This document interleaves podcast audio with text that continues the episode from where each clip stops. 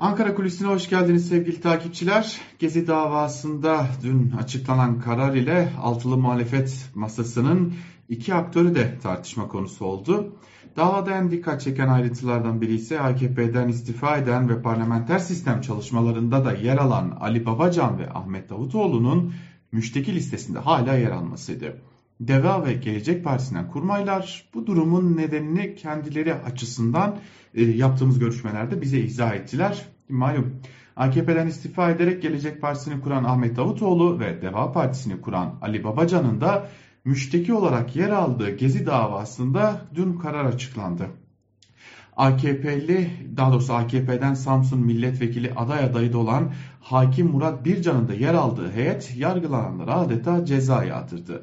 İş insanı Osman Kavala ağırlaştırılmış müebbet hapis cezasına çarptırıldı. Mücella yapıcı Çiğdem Mater, Hakan Altınay, Mine Özer'den Can Atalay, Tayfun Kahraman ve Yiğit Ali Ekmekçi 18'er yıl hapis cezası aldı ve bir de haklarında tutuklama kararı verildi.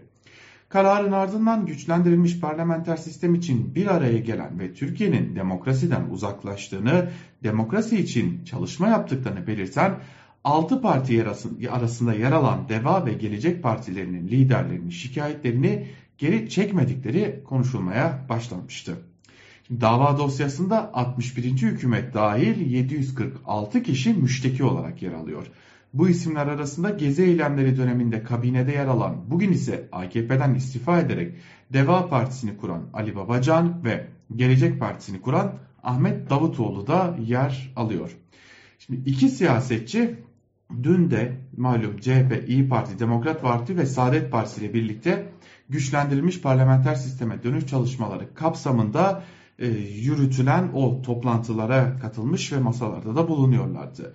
Öyle ki iki lider 24 Nisan'da yani kararın açıklanmasından yalnızca bir gün önce Demokrat Parti Genel Merkezi'nde de gerçekleştirilen o buluşmada bir araya gelmişti. Davada kararın açıklanmasının ardından sosyal medyada iki isim de konuşulmaya başlandı. Öyle ki CHP lideri Kemal Kılıçdaroğlu'nun kararı eleştiren tweetine yanıt veren kullanıcılar Davutoğlu ve Babacan'ın müşteki olarak davada yer aldığına dair de eleştiriler yaptılar. Kullanıcılar müşteki listesine bakın diyerek Kılıçdaroğlu'na iki ismi bir kez daha hatırlattılar. Peki AKP'den ayrılan bu iki isim neden hala müşteki listesinde yer alıyor? Şimdi görüştüğümüz önemli bir isim Deva Partisi'nin önemli bir ismi ve aynı zamanda eski Adalet Bakanı ve Deva Partisi Teşkilat İşleri Başkanı olan ve müşteki listesinde kendisinin de adı bulunan Sadullah Ergin, savcılığın tek taraflı bir işlem ile isimlerini listeye eklediğini söylüyor. Ergin, savcılık suç tarihinde iddia edilen suçun niteliğinden etkilendiğini belirten isimleri listeye eklemiş. Bu isimler arasında genel başkanımız ve ben de yer alıyorum. Usulen biz böylesi bir işleme karşı dilekçe veremiyoruz. Kaldı ki Babacan daha önce bu durumdan etkilenmediğini kamuoyuna ilan etmişti diye de bir ifade kullandı. Deva Partisi Hukuk ve Adalet Politikaları Başkanı Mustafa Yeneroğlu ise bir yazılı açıklama yaptı, cezalara tepki gösterdi.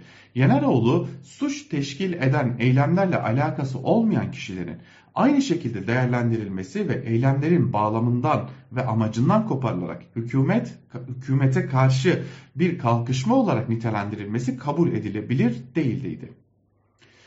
Öte yandan Ali Babacan 18 Kasım 2020'de yaptığı bir açıklamada Gezi Parkı davasında savcı tek taraflı olarak bütün bakanları mağdur olarak değerlendirmiş. Davacı değilim, müdahil değilim, daha önce açıkladım mağdur da değilim demişti. Gelecek Partisi Genel Başkanı Ahmet Davutoğlu'nun kurmayları da aynı biçimde bilgiler verdiler. Davutoğlu'nun bir şikayet dilekçesinin olmadığını ve usulen davadan çekilme gibi bir durumun olamayacağının da altını çizdiler yaptığımız görüşmelerde. Hatırlayalım Ahmet Davutoğlu Nisan 2020'de bir açıklama yapmıştı onu hatırlattılar ve e, örgütler hariç örgüt bağlantılı dosyalar ile Pelikan gibi yapıların işlemiş olduğu kamusal suçlar haricindeki şahsına yönelik işlenen ve kamusal nitelik taşımayan başta hakaret olmak üzere ceza davası dosyalarından feragat ettiğini de duyurmuştu. Bunu da hatırlattılar.